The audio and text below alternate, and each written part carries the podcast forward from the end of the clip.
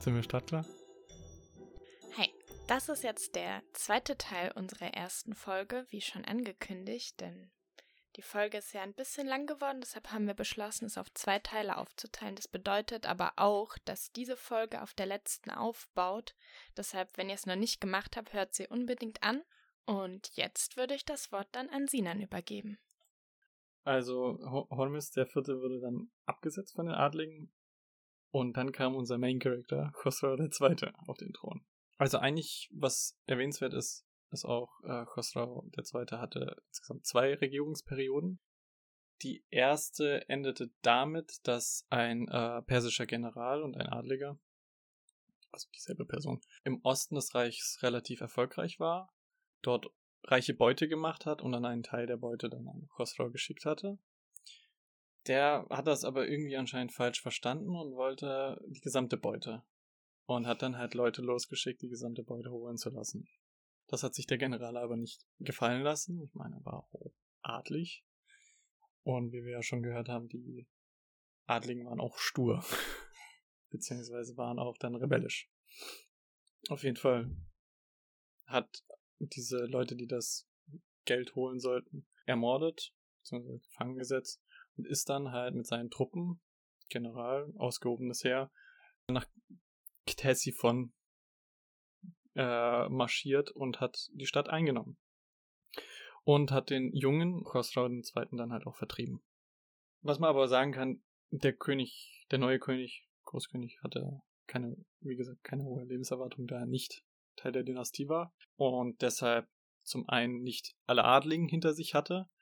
Die wollten natürlich auch wahrscheinlich ihre eigenen Leute da auf den Thron setzen. Also da war gegenseitige Rivalität. Und zum anderen hatte er auch die Reichskirche nicht hinter sich. Reichskirche, also die, die Kleriker hinter sich. Und konnte deswegen natürlich auch nicht das Reich stabilisieren. So Khosrow II. in seiner Not, wo sollte er hin? Wendet sich tatsächlich in diesem Fall dann an den byzantinischen Kaiser. Und da habe ich dann jetzt, jetzt kommen ein paar Zitate tatsächlich während dieser Phase an den Kaiser Mauritius. Gebt mir den Thron und die königliche Stellung meiner Väter und Vorfahren. Schickt mir ein Heer zur Unterstützung, mit dem ich meinen Feind besiegen kann und stellt mein Königreich wieder her. Dann werde ich euer sein. Ich gebe euch die Gebiete von Syrien. Dann zählt er die ganzen Gebiete auf, die er ihm überlässt. Lasst uns einen Friedenspakt zwischen uns schließen und lasst diesen Schwur sicher sein zwischen uns und unseren Söhnen, die nach uns regieren werden. Also hier schon, er bietet ihm natürlich irgendwas, er bietet ihm sehr viele Gebiete. Kommen wir später nochmal darauf zurück, wie wichtig die für Persien waren. Aber er möchte natürlich auch den Thron wieder. So, und dann, was macht Mauritius? Der ruft den Senat zusammen und fragt diesen um Rat. Also er sagte, die Perser haben ihren König Ormist getötet und seinen Sohn eingesetzt. Das königliche Heer hat im Osten einen anderen als König eingesetzt. Er ist mit einem großen Heer gekommen und hat das Reich für sich eingenommen. Der junge Sohn von Ormist ist zu mir gekommen und bietet uns ein Heer zur Unterstützung und verspricht, so zu handeln. Was sollen wir nun tun? Sollen wir zustimmen? Also dann sagte die Antwort vom Senat, es ist nicht richtig zuzustimmen, denn sie sind ein gottloses Volk und ganz und gar hinterlistig. In ihrer Bedrängnis geben sie Versprechen ab, aber wenn sie in ruhigen Zeiten auftauchen, brechen sie ihre Versprechen. Na, da hat er nicht Unrecht. Ja, das ist noch nicht fertig. Wir haben viel Böses von ihnen erduldet. Lass sie sich gegenseitig abschlachten und wir werden Erleichterung finden. Aber du hast recht, vielleicht hätten sie es doch lieber machen sollen. Auf jeden Fall, Mauritius lehnte diese Aussagen vom Senat ab und bot Khosrau im Gegensatz für, zu einem, für einen Treueschwur und die angegebenen Gebiete seine Hilfe an, also vor allem Gebiete in Mesopotamien, Armenien und Georgien. Er stattete den Hochkönig, damals halt nicht Hochkönig, aber den ehemaligen Hochkönig, mit einer imperialen Armee aus, insgesamt 300, äh, 3000 Kavalleristen und Tausende von Fußtruppen. Das ist tatsächlich auch der einzige Fall in der gesamten Geschichte, dass sasanidische und römische Truppen unter einem Oberbefehl, also unter einem kaiserlichen Heermeister, gemeinsam in den Krieg ziehen. Ist relativ, fand ich interessant in dem Moment. Und dieser, da dieser andere Adlige, der gerade König ist, der Usurpator keine große Unterstützung im Volk hatte, konnte sich Khosrau relativ gut behaupten und wurde dann wieder auf den Thron gehoben. Das führt natürlich dazu, dass wir zwischen diesen Reichen in dieser Phase relativ gute Beziehungen haben, da sich die Kaiser und der Hochkönig eigentlich sehr gut verstanden haben. Ich glaube, Mauritius adoptierte auch äh, Khosrau. Äh, wie alt war Khosrau denn zu der Zeit? Also als er abgesetzt wurde, war er noch relativ jung. Was heißt jetzt jung? Sagen wir mal auf jeden Fall noch nicht erwachsen. Kein gestandener Mann. Okay. Aber dieses Adoptieren ist tatsächlich relativ, das ist so ein formaler Akt, der ist häufig passiert auch zwischen den Reichen. Äh, zum Beispiel wollte auch eigentlich Khosrau der Erste von Justinian adoptiert werden. Ist aber nicht passiert. Und diese guten Beziehungen haben zum Beispiel auch dafür gesorgt, dass diese autonome Räuberbanden, die in den Grenzen immer ihr Unwesen getrieben haben, also sie haben irgendeine römische Stadt erobert und geplündert und sind dann auf persisches Gebiet wieder zurück. Da konnten natürlich die Römer nicht folgen, also so die Zuständigkeit an den Grenzen von der Polizei. Das konnte da zum Beispiel dann verhindert werden. Und so wurden auch zu der Zeit persische Adlige ins römische Militär aufgenommen und auch andersherum. Also da war ein reger kultureller Austausch auch. Das ging alles sehr gut bis zum Jahr 602. Vor allem Khosrau konnte bis dahin seine Macht etablieren und sich als alleiniger Herrscher durchsetzen. In der Zwischenzeit gab es auch nochmal einen anderen Usurpator, aber den konnte er auch beseitigen.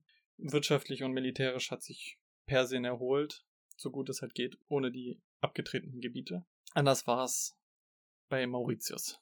Der führte nämlich zu der Zeit Feldzüge auf dem Balkan gegen die Awaren und die Slawen. Ich, ist wieder ein unbestrittener Begriff, aber Volksgruppen halt einfach äh, auf dem Balkan. Diese waren auch eigentlich relativ erfolgreich, also die Feldzüge von Mauritius. Und er forderte dann halt leider leider in dem Sinne, dass er das bereuen wird, von seinen Truppen trotz Versorgungsengpässen weiter zu marschieren. Die Truppen meuterten und machten einen Phokas, einen niederen Offizier, zum Auf Anführer des Aufstandes. Mauritius musste fliehen und wurde aber in der Folge auch gefangen. Phokas zog dann in Richtung Konstantinopel und wurde dann in der Stadt auch zum Kaiser ausgerufen. Die Familie von Mauritius und Mauritius selber wurde hingerichtet. Soll ein sehr großes Blutbad gewesen sein. Aber eventuell, ist umstritten, konnte sein erstgeborener Theodosius fliehen. Und so wiederholt sich die Geschichte eigentlich, aber andersrum. Khosrau erkannte Phokas nicht an, da er natürlich mit Mauritius befreundet war. Und der angebliche Sohn von Mauritius floh dann an den Hof von Khosrau und bat ihn um Hilfe. Also es, wir haben hier irgendwie so eine Art Wiederholung der Umstände. Khosrau erklärte dann diesen Sohn zum oströmischen Kaiser, Theodosius IV., glaube ich dann, und lehnte dann auch jede Kommunikation mit Phokas ab. Und fiel dann 603 in römisches Gebiet ein. Und so, jetzt kommen wir eigentlich zum Höhepunkt der, äh, der Folge, und zwar dem letzten Krieg der Antike, nach dessen Ende wir dann einen großen politischen Umschwung dann haben und eigentlich entweder ist es der letzte Krieg der Antike oder der erste Krieg im Mittelalter, je nachdem, wie man sieht. Auf jeden Fall versuchen wir nochmal schnell durchzugehen. 603 bis 610 haben wir die Zermürbungsphase, so habe ich sie jetzt genannt. Das ist in drei Phasen eingeteilt. Khosrau sah es am Anfang erstmal nicht als richtigen Krieg an, sondern halt einen Kampf gegen die Tyrannei. Aber es gab halt auch andere Gründe für diesen Krieg. Erstens wie gesagt, litt Persien stark unter den Gebietsabtrennungen an Rom, insbesondere wegen dem halben Kaukasus. Und zweitens die günstige La politische Lage. Die Köktürken oder Westkirken waren innenpolitisch beschäftigt, da ihr Kagan gestorben war, und die instabile Position des neuen Kaisers Phokas, der bald mit Aufständen rechnen musste. In den nächsten Jahren, also so bis 606, wurden mehrere Städte erobert, könnte ich jetzt nennen, würde nichts sagen. Aber eigentlich kann man sagen, die Gebiete, die abgetreten wurden. Okay. Griff auch Armenien an. Das ist halt vor allem durch die Quelle, die ich hatte, Sebeus. Daher kommen auch die Zitate, der war Armenier. durch die dortigen religiösen Streitereien, also vor allem in den wieder eroberten Gebieten, begrüßten auch einige die persische Invasion, also die Christen vor allem in der Region. In Syrien und Palästina, da waren sie jetzt noch nicht zu dem Zeitpunkt, aber wenn sie da waren, dann haben die das eigentlich begrüßt, da sie sich so von, also dass die sich diese orientalische Kirche schon so von der zentralen Kirche in Konstantinopel entfremdet hatte. Wegen religiösen Streitereien. Außerdem rebellierte gerade auch noch ein, der General der östlichen Truppen, der praktisch eigentlich mit den Persern kooperierte und sorgte natürlich für anfänglich sehr große Erfolge. Ich meine, Fokas konnte nichts machen, der General hat es zugelassen, beziehungsweise hat vielleicht sogar sie durchgelassen und deswegen relativ einfach dann in den ersten Jahren des Krieges. Fokas gelang es auch nicht, das Gebiet zu befrieden, was dann auch 608 in einem Bürgerkrieg endete, welchen Heraklios, der Sohn eines anderen Heraklios, des Exarchen von Karthago nutzte. Exarch, sagt ihr das was? Nee. Ist sowas wie ähm, der Provinzstatthalter. Also der Exarch von Karthago. Es gibt zum Beispiel auch den Exarch von Ravenna, das ist dann der Statthalter, würde ich sagen. Und ihm gelang es dann tatsächlich, also Herakleos mit seinem Vater Herakleos, schließlich 610 Phokas zu stürzen und sich selbst auf den Thron zu bringen. Damit war aber nicht alles wieder normal. Also das Reich war dann nicht geeint, sondern es gab noch lange Zeit Bürgerkrieg. Deswegen war eine Verteidigung gegen die Perser eigentlich gar nicht möglich. 610 auch hatten die Perser dann das römische Armenien und Nordmesopotamien in der, ihrer Hand. Nur der Euphrat trennte die Perser von Anatolien und Syrien und Palästina. Und Herakleos ließ sich auch erstmal nach diesem Bürgerkrieg feiern, aber bis er sich dann wirklich formieren konnte und dann die auch gegen die Perser antreten konnte, dauerte es noch Zeit. Wir haben jetzt 610. Äh, noch ganz kurz, was ist denn mit dem Sohn von, ach Gott, wie hieß der nochmal? Äh, von äh, Mauritius? Genau, passiert. Da passiert nichts mehr. Der ist, der ist weg. Der wird also einfach nur als Vorwand benutzt im Prinzip. Also Vorwand ja, zu der Zeit vielleicht hätte er ihn dann noch ähm, auf den Thron gesetzt. Vielleicht hat er es auch durchgehend probiert. Es wurde in der Literatur nicht mehr so erwähnt. Aber jetzt haben wir dann auch, das wollte ich jetzt auch gerade sagen, einen Umschwung der Ziele. Also jetzt haben wir tatsächlich 610 nochmal neuer Kaiser, eigentlich keinerlei Verbindung mehr zu Fokas, diesem Übeltäter, den Khosrow nicht leiden konnte. Jetzt kann man ja eigentlich sagen, okay, wir haben nochmal einen neuen Kaiser, gegen den hat er doch, ein, hat er doch eigentlich gar nichts. Aber Khosrow hat in dem Moment halt auch einfach seine Chance gesehen und hat das halt als Anlass gesehen, den Euphrat auch zu übertreten, Nordsyrien und Antiochia und bis an die Küste des Mittelmeers vorzustoßen. Also, was auch interessant ist, er hat dann insgesamt drei Armeen, die in unterschiedliche Richtungen ziehen und wenn man das wahrscheinlich so auf einer Karte sehen würde und das dann mit der Karte vom Achämeninreich vergleichen würde, sähe das fast so aus, als hätte er gewusst, wie das Reich vorher aussah.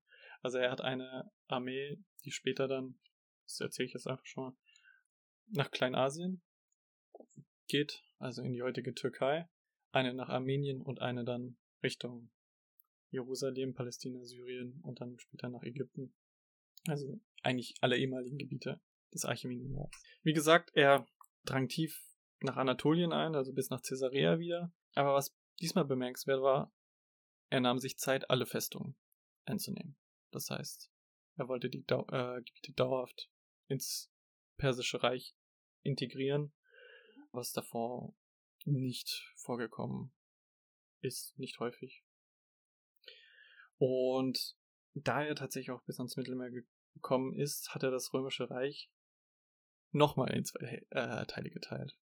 Also es gab kein, keine Landbrücke mehr zwischen Ägypten und dem Kernland, oströmischen Kernland zum Beispiel. Also nur über, äh, über Seewege dann halt. Und jetzt hatten sie halt wirklich richtige die Oberhand. Sie konnten eigentlich praktisch angreifen, wo sie wollten. Die Armeen brauchten extrem lange, um sich zu verlagern. Und deswegen Auch wenn sie überhaupt nicht eigentlich mit Verteidigern rechnen mussten. Es waren eigentlich praktisch keine da, die waren mit dem Bürgerkrieg beschäftigt. Ähm, Herakleos versuchte dann tatsächlich in einem Gegenschlag diesen, diesen Landweg wiederherzustellen. Das ist aber gescheitert und das musste er dann auch erstmal wieder aufgeben. Ostrom konnte sich langsam dann von diesen innenpolitischen Entwicklungen erholen und fing dann auch an, also Herakleos, mit einer Reformierung des Heeres und der Verwaltung und konnte somit die Armee teilweise wieder schlagfertig machen. Und dann habe ich nochmal ein Zitat von Sebius über die Eroberung von Jerusalem. Wer ist Sebius? Sebius war der, unser Quellenautor, mein Quellenautor, der Armenier. Ja. Die komplette Quelle eigentlich für diesen, für diesen Krieg. Zunächst willigten sie, also die Einwohner Jerusalems, ein und fügten sich, sie boten dem General und den persischen Fürsten mächtige Geschenke an. Sie baten um verlässliche Offiziere und setzten sie in ihrer Mitte als Wächter ein, die die Stadt bewachen sollten aber nachdem einige Monate vergangen waren, während die ganze Masse des einfachen Volkes zufrieden war, töteten die Jugendlichen der Stadt die Offiziere des persischen Königs und re rebellierten selbst gegen seine Autorität. Daraufhin kam es zum Krieg zwischen den jüdischen und christlichen Bewohnern der Stadt Jerusalem. Die größere Zahl der Christen hatte die Oberhand und erschlug viele Juden. Die überlebenden Juden sprangen von den Mauern und gingen zum persischen Heer, Daraufhin sammelte Khosrau, daher also sein dortiger General, seine Truppen, schlug ein Lager um Jerusalem auf und belagerte es. Er griff es 19 Tage lang an, nachdem sie die Fundamente der Stadt von unten ausgegraben hatten, brachten sie die Mauer zum Einsturz. Drei Tage lang schlachteten sie die gesamte Bevölkerung der Stadt mit dem Schwert dahin, und sie blieben 21 Tage lang in der Stadt. Dann kamen sie heraus und lagerten außerhalb der Stadt verbrannten die Stadt mit Feuer. Sie zählten die gefallenen Leichen und kamen auf 17.000 Tote. Und die Lebenden, die sie gefangen nahmen, waren 35.000 Menschen. Sie nahmen auch den Patriarchen, der Zakaria hieß, und den Hüter des Kreuzes fest. Auf der Suche nach dem Heiligen Kreuz begannen sie zu foltern und viele der Geistlichen zu enthaupten. Dann zeigten sie ihnen den Ort, wo es verborgen war und nahmen es mit in die Gefangenschaft. Das Silber und Gold der Stadt schmolzen sie ein und brachten es an den Hof des Königs. Also das ist halt einfach nur erstmal mit dem Fakt vom Heiligen Kreuz Jesu. Das spielt hier auch eigentlich eine große Rolle in dem Krieg, eine symbolische Rolle. Und wie sowas auch vorging dann halt tatsächlich. Also diese drei Tage an Plünderung nach einer äh, Eroberung von der Stadt, die ist ja uns eigentlich dann auch im Mittelalter noch bekannt. Araber machten das dann ja auch bei der Eroberung von Konstantinopel. Musste man mit ja auch drei Tage lang erlauben. Das war ja irgendwie so die ungeschriebene Regel, glaube ich. Das Kreuz, das Heilige Kreuz, gab dann der persische General Sharabas. Äh, falls ich ihn noch nicht erwähnt habe, der spielt dann weiteren Verlauf auch noch eine kleine Rolle. Der christlichen Lieblingsfrau Khosraus. Also schon kein schlechtes Geschenk. Was natürlich einen extremen Aufschrei in der christlichen Welt verursacht hat. Also ich meine, das Kreuz Jesu wird herum verschenkt. Und hatte auch als Reaktion das, also auf den Fall von Jerusalem kam auch als Reaktion dann die Hilfe der Kirche, die dann auch Herakleos dann anfing finanziell zu unterstützen. Bis 615 waren dann die Sasaniden an den Bosporus vorgedrungen also standen eigentlich vor Konstantinopel auf der asiatischen Seite. Und Khosrau hatte Blut geleckt. Der hat gesehen, seine Armeen, die sind hier am Durchmarschieren wie sonst was. Und war an keinerlei Verhandlungen mehr interessiert. Ließ eigentlich praktisch alle Gesandten ermorden. Und ging nicht auf Geschenke ein. Alexandria wurde 619 noch erobert, damit ist komplett Ägypten gefallen. Die wertvollste Provinz von den Römern die Kornkammer des Reichs und drangen dann auch tief eigentlich bis nach Afrika ein. Ist durch Papyrusfunde auch belegt. Deshalb haben wir das große Glück in Afrika. Und damit war eigentlich praktisch der gesamte römische Orient besetzt. Was eigentlich heißt, wir haben die Wir haben kurz vor Europa mit am Bosporus die Achämeniden, äh, nicht die Achämeniden, die Sassaniden. Und das ist praktisch eigentlich das Achämenidenreich. Also für, mit Spoiler, für wenige Jahre haben sie es tatsächlich geschafft. Genau, und wegen dieser kritischen Lage hat man dann auch in Rom überlegt, also in Konstantinopel, ob man nicht die Hauptstadt nach Karthago verlegt. Also es war wirklich eine sehr brenzliche Situation für die äh, Oströmer. Das Geld, das vor allem auch durch die Kirche dann halt an Heraklios kam, äh, nutzte er dann halt, um 620 auch einen kurzzeitigen Frieden mit den Awaren zu erkaufen, weil er hatte immer noch das Problem auf dem Balkan. War eigentlich eine durchgehende Bedrohung. Also die haben da immer Rambazamba gemacht auf dem Balkan. Aber mit diesem kurzzeitigen Frieden sieht man hier tatsächlich auch schon eine Wende, denn er konnte kurz Luft holen. Und jetzt kommen wir in die letzte Phase des Krieges, also die dritte Phase. Das habe ich jetzt einfach mal das römische Comeback genannt. Also die Perser standen immer noch vor Konstantinopel und man hatte sich tatsächlich auch mit den Awaren abgesprochen, die dann Osteuropa dann halt auch Konstantinopel angegriffen haben, es belagert haben. Und wir haben ja auf der asiatischen Seite Persien und auf der europäischen Seite die Awaren. Und jetzt haben wir aber tatsächlich das den kompletten Wendepunkt. Und zwar im Jahr 622 fasste dann Heraklios eigentlich einen tollkühnen Plan.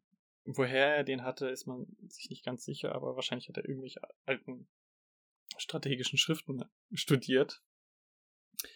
Und er wollte sich gemeinsam mit seinen Truppen auf den Weg hinter die feindlichen Linien machen. Also er wollte die verlorenen kleinasiatischen Gebiete zurückerobern, indem er dann hinter die feindlichen Linien mit dem Boot schippert und dann alles von hinten wieder einnimmt, während die gerade die Stadt belagern. Also muss man auch sagen, die Stadt wird durchgehend eigentlich weiter belagert, beziehungsweise die Perser campen halt auf der Seite, äh, auf der asiatischen Seite vom Bosporus. Und was mir da auch aufgefallen ist zu der Zeit, man muss sagen, die römischen Truppen haben praktisch jetzt 20 Jahre lang fast jeden Krieg, jede Schlacht verloren. Und wahrscheinlich war Heraklios eine auch der erste oströmische Kaiser, der wieder selber ein Heer angeführt hat. Auch einfach ein guter Heerführer und auch einfach motivierend, aber wenn ich 20 Jahre lang verloren hätte, hätte ich wahrscheinlich nicht so viel Motivation. Auf jeden Fall konnte er sie motivieren. Was man sagen konnte, die Truppen waren kampferprobt. Ja. Im Verlieren erprobt. aber sie waren kampferprobt. Heraklios konnte sie motivieren, also es wird genannt, dass sie motiviert waren und sie waren tatsächlich auch schnell beweglich und hatten jetzt in dieser Phase in Kleinasien auch kleinere Siege errungen. Und das waren die ersten Siege äh, in diesem Krieg gegen Perser. Und nach den kleineren Siegen konnte sich, also zog sich Herakleios auch wieder zu, zurück. Er hat für Verwirrung gesorgt, er hat persische Truppen irgendwo anders gebündelt. Das war eigentlich sein Ziel. Und hat das dann im Verlauf, also Anfang 623, dann wiederholt. Diesmal im Kaukasus. Aber generell kann man sagen, es waren nur kleine Gefechte. Perser waren immer noch im Vorteil. Ganz klar. Ich meine, das Römische Reich war eigentlich praktisch auf die Hälfte geschrumpft. Und die Awaren hielten sich auch nicht an den äh, Frieden. Und deswegen konnten das war eigentlich auch der Grund, warum Heraklius zurückgegangen ist. Also die Awaren mussten dann nochmal beseitigt werden oder die Zahlungen hat er eigentlich nochmal erhöht. Aber wie gesagt, die Siege waren extrem wichtig für die Moral. Nach dieser kurzen Unterbrechung, wo er dann wieder im, in Konstantinopel war, machte er sich dann halt, wie gesagt, im Frühjahr 623 dann wieder in Richtung Kaukasus auf, Armenien, wo es ihm dann gelang, einige Städte einzunehmen. Vor allem gelang es ihm bei Gandatsk nahe. Ihr müsst das googeln. Es ist äh, bei einem See war ein See. Ich hab's, ich hab's gegoogelt. Mir sagt das nichts. Aber vielleicht so für die Orientierung. Äh, und was halt wichtig war, da war ein zoroastrisches ewiges Feuer. Und diese heilige Stätte zerstörte Heraklios dann auch.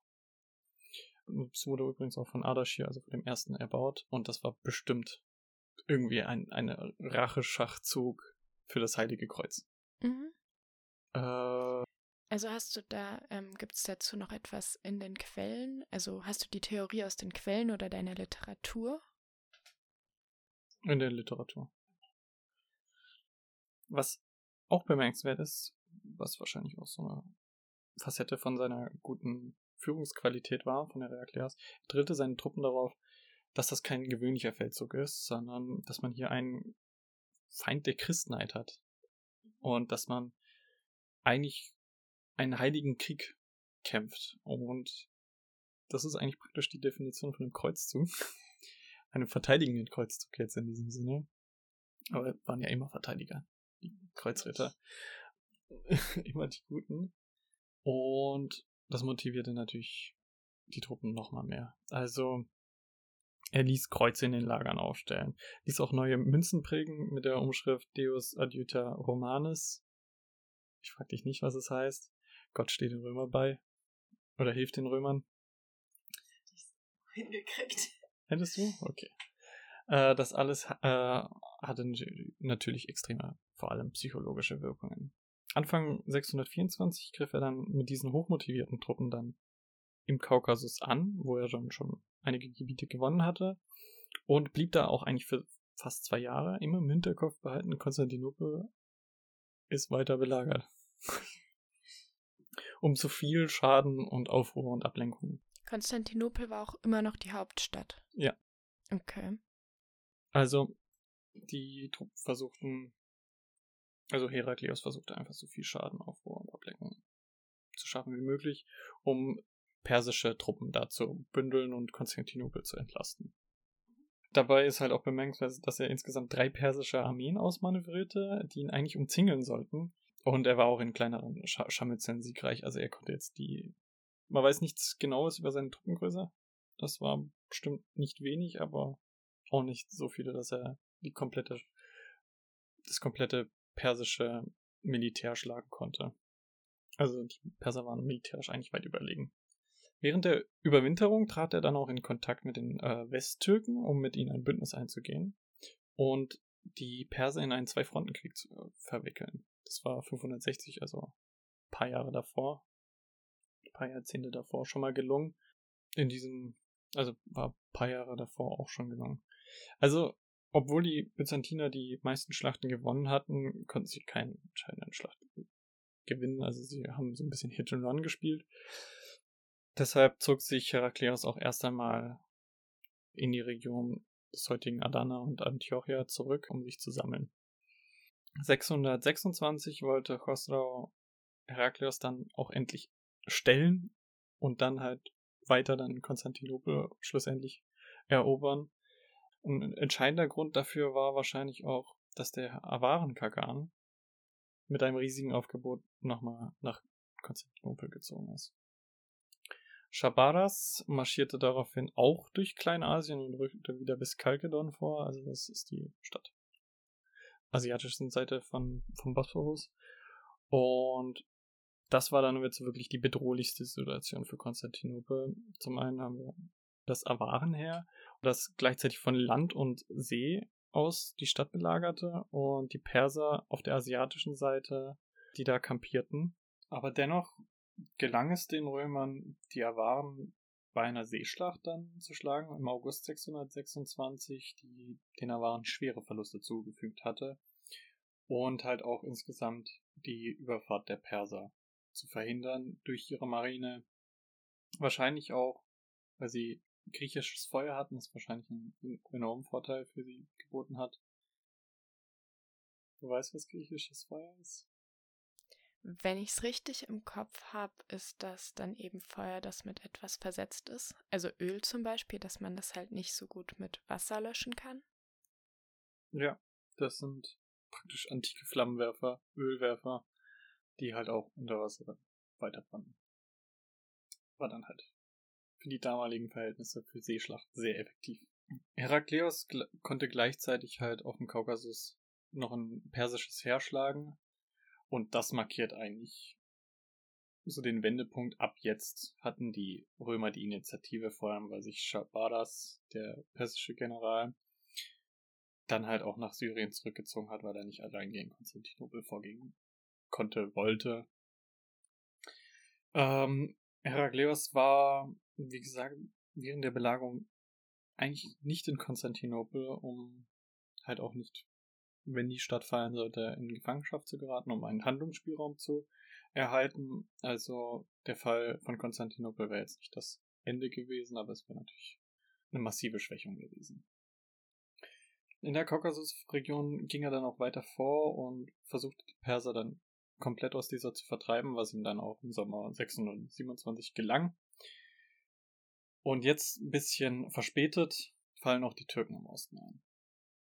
Also damit war zum einen für die Römer der Weg zum persischen Boden frei und diese Möglichkeit nutzte Heraklios dann auch direkt, um das erste Mal dann seit Beginn des Krieges eigentlich in persisches Gebiet vorzurücken.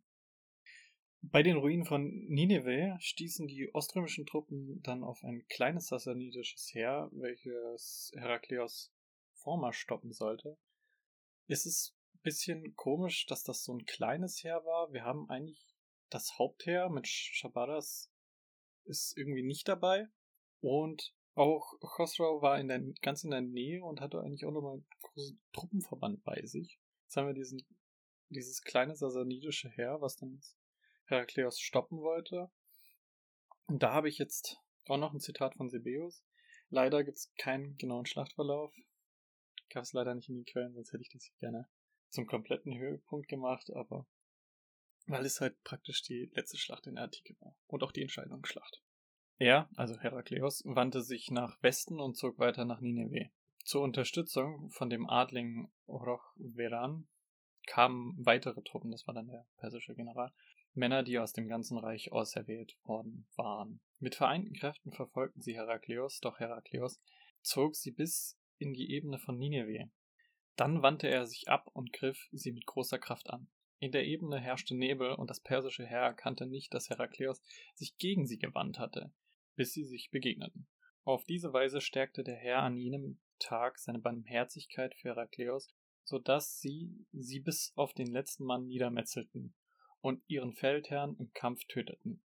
Als sie die Überlebenden umzingelten, wollten sie sie alle töten. Doch sie appellierten, Gott, der liebevolle und gütige Herr, erbarme dich unserer, obwohl wir der Gnade nicht würdig sind. Daraufhin befahl Herakleos, sie freizulassen, und Herakleos befahl auch, das Land zu überfallen.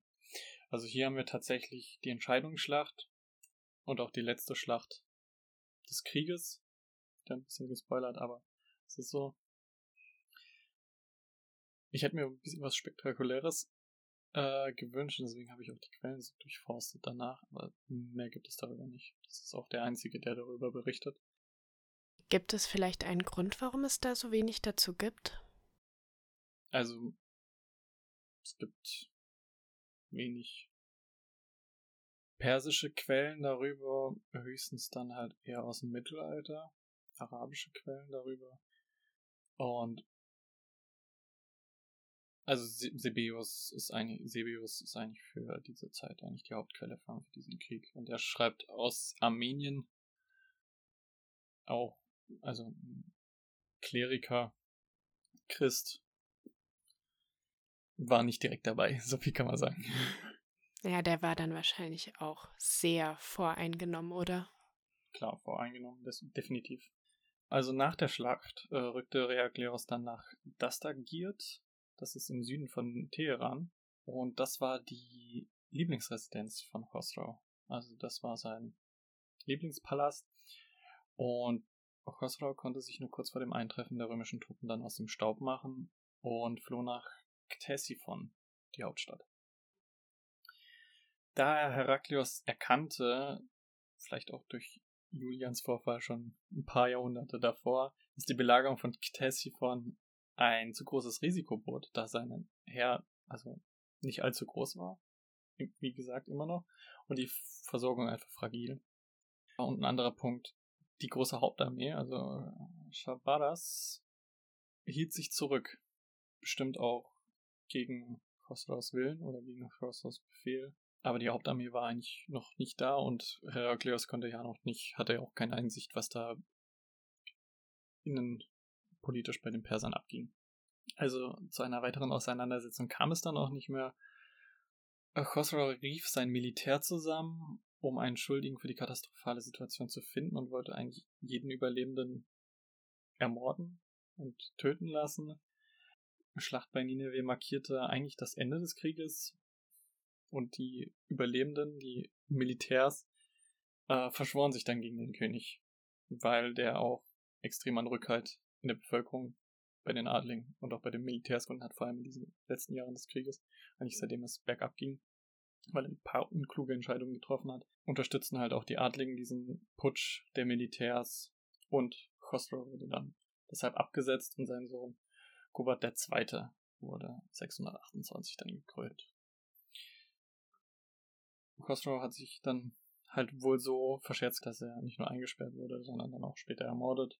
Vor allem hat er bestimmt sein äh, Gesicht verloren, als er vor dem Kaiser geflüchtet ist, aus dieser Lieblingsresidenz. Da hat er bestimmt sich mit allen verscherzt. Ein König flieht nicht. Damit war Khosrow der zweite tot, also der, der für einige wenige Jahre das Achämeninreich wieder auferstehen hat lassen können. Also vielleicht, ich kann mir auf jeden Fall vorstellen, dass ich zu den Archiminen auch noch eine Folge mache, dann passt das auch besser. Kann man sich das zusammen anhören. Kobat dem Zweiten gelang es relativ schnell, mit Herakleos dann einen Frieden zu schließen.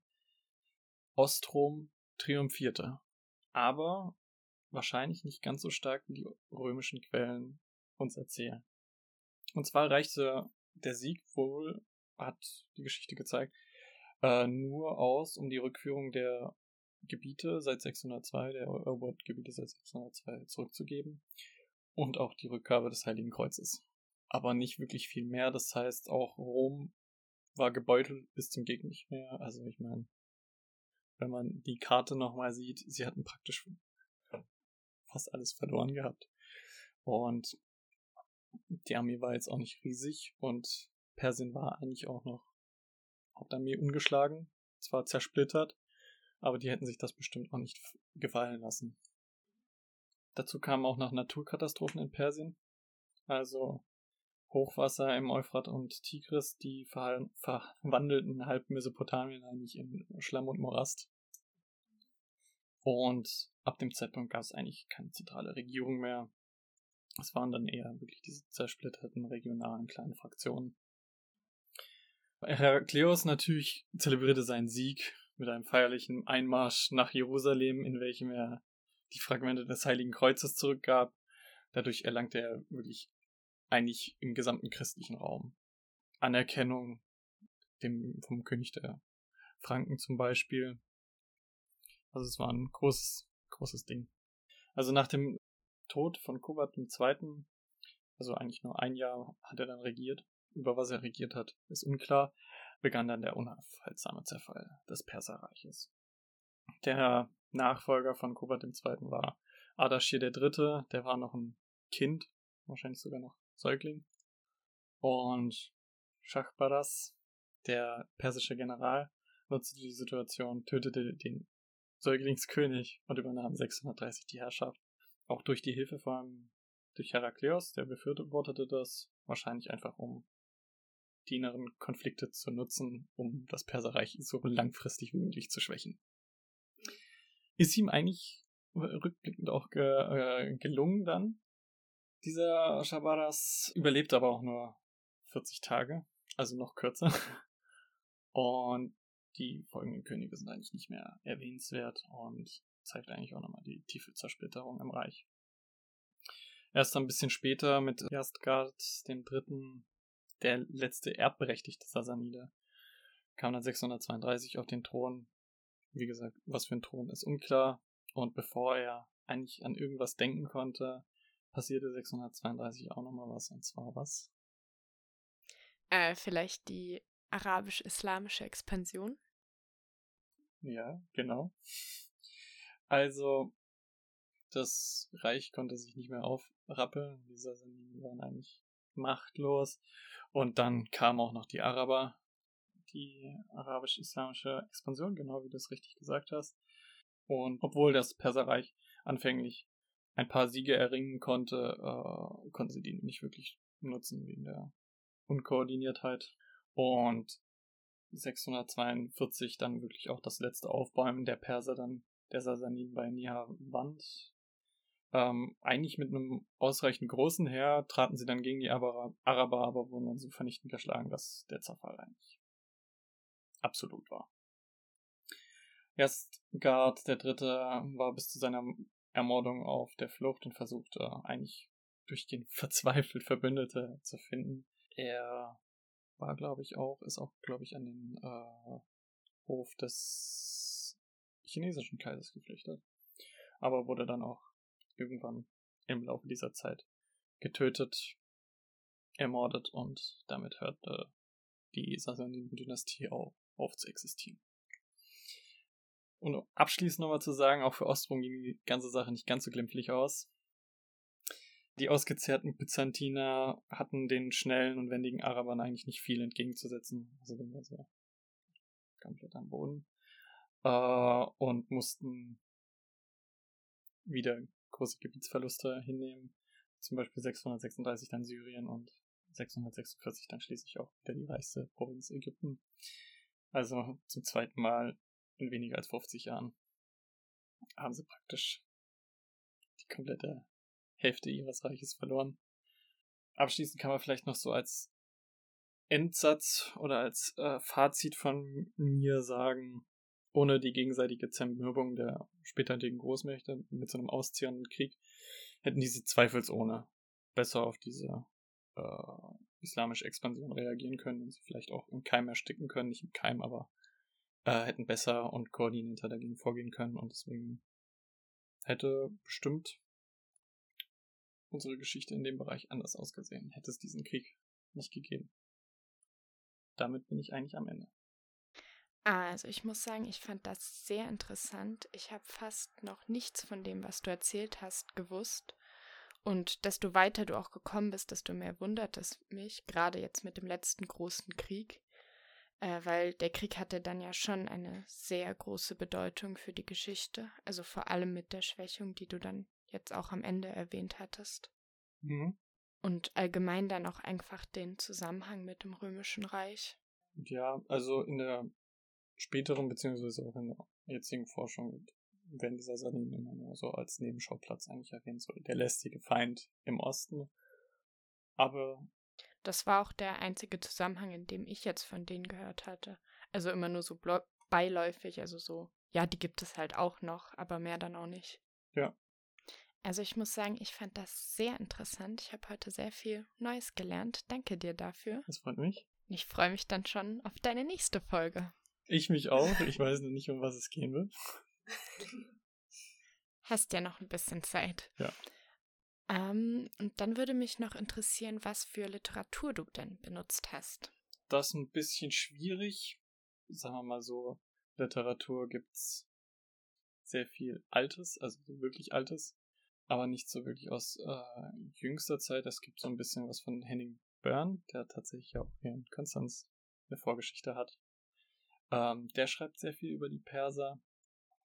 Äh, jetzt konkret dafür habe ich die Welt der Perser von Haha von der Osten, von dem ich ja auch H.H. ich weiß jetzt nicht genau, wie er heißt, von dem ich auch die Einleitung übernommen habe. Das ist relativ alt und auch eigentlich nicht mehr up to date, aber äh, für die Zusammenhänge, für die Gruppenzusammenhänge reicht das auf jeden Fall. Dann äh, das alte Persien von Josef Wiesenhöfer, der hat einmal so ein ganz kleines, ah, wie heißen die? CH Beck, diese kleinen Bücher, diese kleinen Zusammenfassungen, zum Beispiel die Osman, das alte Persien. Ähm, das ist relativ gut, um so einen kleinen Überblick zu gewinnen und dann hat er nochmal das als dickerer, äh, als dickere Ausgabe dann auch nochmal. Und dann halt der Armenian History attributed to Sidious, translated with notes by R.V. Thompson. R.W. Thompson. Und das ist dann halt die Übersetzung, die eigentliche Übersetzung äh, von Sirius. Und dann natürlich auch Notizen dazu. Also eigentlich praktisch, wenn man ist relativ gut geschrieben. Wenn man das liest, kriegt man zwar eine christliche Sicht mit, aber man kriegt auf jeden Fall auch die groben Zusammenhänge, werden alle erklärt. Über den Krieg meine ich jetzt, also nicht über das gesamte Perserreich. Sehr gut, dann kann man das ja auch nochmal zu Hause nachlesen, wenn es einen interessiert hat. So, Zugriff auf die ganzen Karten und Bilder, die Sinan erwähnt hat, die findet ihr auf Insta unter demselben Namen wie auch unser Podcast, also Lost in the Past. Und da könnt ihr auch zusätzliche Infos zu Folgen, aber auch Fun Facts zu anderen Geschichtsthemen finden. Und da könnt ihr uns dann natürlich auch sehr gerne folgen, genauso wie der Plattform, auf der ihr das jetzt gerade anhört. Und ich freue mich dann natürlich auf die nächste Folge, die du dann vorbereiten wirst. Ich weiß ja schon so grob, worum es geht. Ähm, willst du das schon ein bisschen anteasern oder nicht? Okay. Dann hören wir uns das nächste Mal. Bis dahin. Tschüss.